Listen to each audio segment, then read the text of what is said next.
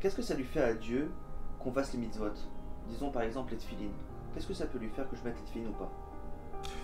D'abord et avant tout, il faut savoir une chose, c'est que quand on est un roi comme le créateur du monde qui est roi, eh bien on a un système de vie avec euh, des codes, avec euh, des raisons qui des fois nous dépassent.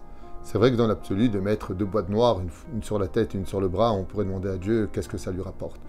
En réalité, la question est mal posée. Qu'est-ce que ça nous rapporte à nous? Ce sont certes ses ordonnances à lui, mais les bénéficiaires sont nous-mêmes. Alors, Dieu nous demande, souviens-toi, d'où tu es, d'où tu sors et où tu vas.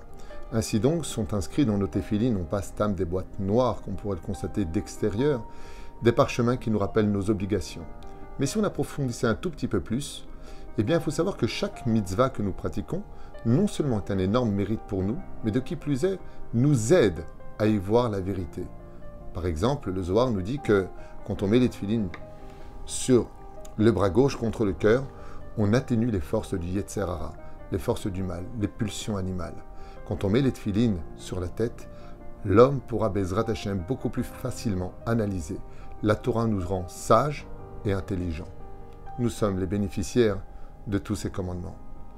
Une fois, le Chafetz Sraïm raconte l'histoire d'un homme qui disait à son ouvrier Tu vas, puisque c'est ta dernière journée de travail avec moi, me rendre un grand service.